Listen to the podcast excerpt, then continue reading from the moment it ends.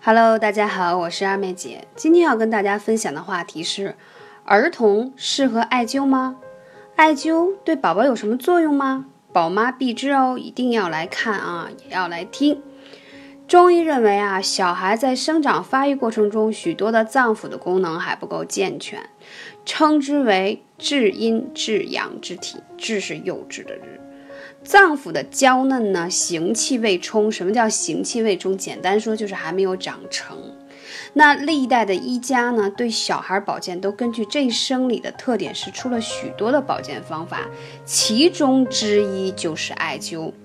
对小孩实施艾灸的疗法，可以起到防病保健的目的。老话说得好，是药三分毒。如果生病了就想起用药片、输药治疗，那对孩子的生长发育非常的不利。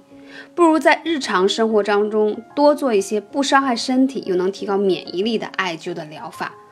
儿童感冒呢，又是家长们经常遇到的儿科疾病。也是生活中最让家长们揪心的疾病。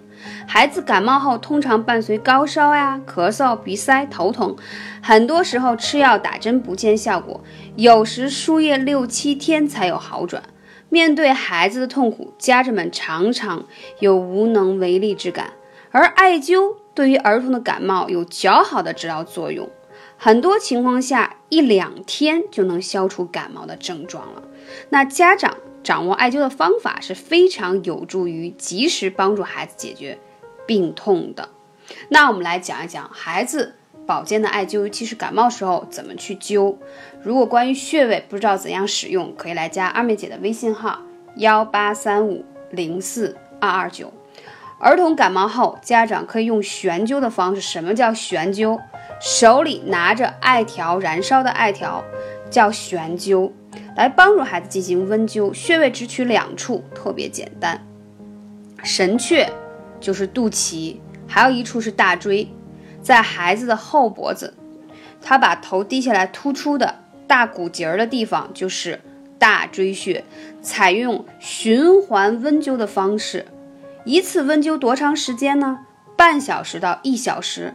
一次温灸后，可以紧接着进行第二次温灸。一般情况，经过两次温灸，孩子的就会出汗退烧。如果高温不退，可以再进行温灸，一天最多是三到四次，时间可以连续达二到三小时。了解了吗？首先啊，给孩子悬灸的时候，一定要注意的什么？高度，起码十公分以上，因为呃孩子皮肤比较娇嫩，千万不要烫伤。第二，用悬灸的方式就非常的好，因为它是温温的，慢慢的把阳气补进去，把孩子体内的湿寒排出来。而且我为什么说就讲到这两个穴位？因为大椎穴是感冒特别重要的穴位，你一灸它，鼻涕也就流出来，也就是说鼻塞的症状就缓解了，头疼也就缓解了，而且退烧效果特别好。神阙。因为小孩子为什么会感冒，跟他吃进去的食物不舒服，产生脾胃不和是有关的，所以要灸神阙。温馨提示啊，由于儿童处于生长发育的关键时期。所以在感冒后，一般不太建议用抗生素等有副作用的药物。大家也知道，二妹姐从来不主张吃药打针。那艾灸是通过打通经络来调节身体系统的平衡，激发孩子的自我恢复能力，所以没有任何的副作用。家长只需要掌握之后，既可以在孩冒孩子的感冒的时候治疗疾病，又可以在平时为孩子增强免疫力。那有的家长会有很疑惑，说孩子适合艾灸吗？答案是非常适合，尤其是虚寒性疾病、脾胃虚弱的孩子就更适合。那如果我说讲到感冒，你如果说去灸他大椎，他还是有一点鼻塞，你可以用悬灸的方式再灸一下他的印堂，但灸印堂的时候时间就不要太久，十五分钟差不多。那我来说一下，包括小儿脾胃虚弱的一些症状，比如说你的孩子。属于特别瘦或者很胖，脸色发青黄，容易流口水，舌苔又白厚黄厚，包括容易经常口唇干裂。那我要分析的是什么呢？如果说你的舌苔，小孩的舌苔白厚或黄厚，黄为有热，口唇干或裂，多为是脾虚有热，所以就容易出现湿疹。其实出现湿疹的病根是在于脾胃虚弱。生湿化热，了解吗？厌食或者饮食过多就是没有节制，腹部胀或者说腹胀有气，排气多或放屁有味儿，还有孩子有腹泻，就是，嗯，包括大便次数多呀，大便质地不好啊，像蛋花状呀或便水啊，水便分离这种的，包括便秘啊，还有小孩子的便秘，大便特别干，像球状一样，排便困难，这都是有热，所以说这都是脾虚的症状。包括还有一些小孩已经长大一点点了啊，按说他的年纪不应该再有尿床的问题，但是他还是有尿床，但是他会形容说自己有时候偶尔会有点腹痛，以上的问题其实都是跟脾胃虚弱有关。那如果有这样的情况，你家的宝宝建议什么呢？首先是要调理脾胃，增强免疫力。你要知道啊，孩子如果脾胃能力弱，积食、厌食、腹泻啊、便秘。就容易将来产生积食的问题，就是容易产生发烧的问题。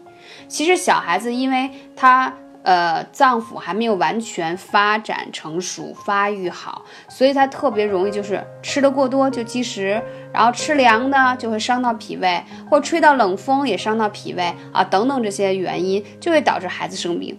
如果你把他的脾胃建设的很好，他就不容易感冒，也不容易咳嗽发烧，了解吗？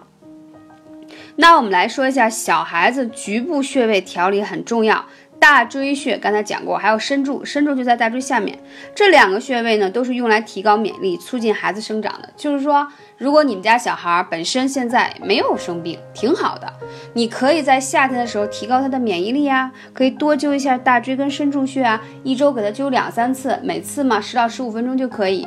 如果你觉得用悬灸的方式怕那个烟灰掉下来烫到他，或者你把握不好温度，你可以给给他贴艾灸贴也可以，但是需要加温控贴，大概每次两个小时左右的时间是差不多，你激发他自身。身体的免疫力，这样的话呢，等到开呃入秋之后，立冬的时候，别的小朋友可能容易，呃流感呀或生病，那你们家小孩子在夏天的时候免疫力增强，他就不容易啊。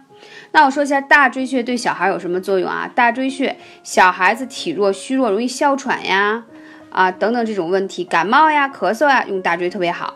身柱呢，身柱是在你的背部正中线上第三胸椎凸起的位置，啊就是凸下。凹陷当中，就是你要顺着手按一下这个位置。如果你找不到，可以看一下二妹姐的书，或者是百度一下都可以。那身柱有什么作用呢？身体的支柱之意，就是通阳理气、祛风退热。所以对小孩子什么咳嗽啊、啊哮喘呀、啊包括积食啊、消化不良啊、腹泻呀等等等等，灸这个身柱穴都有很好的作用。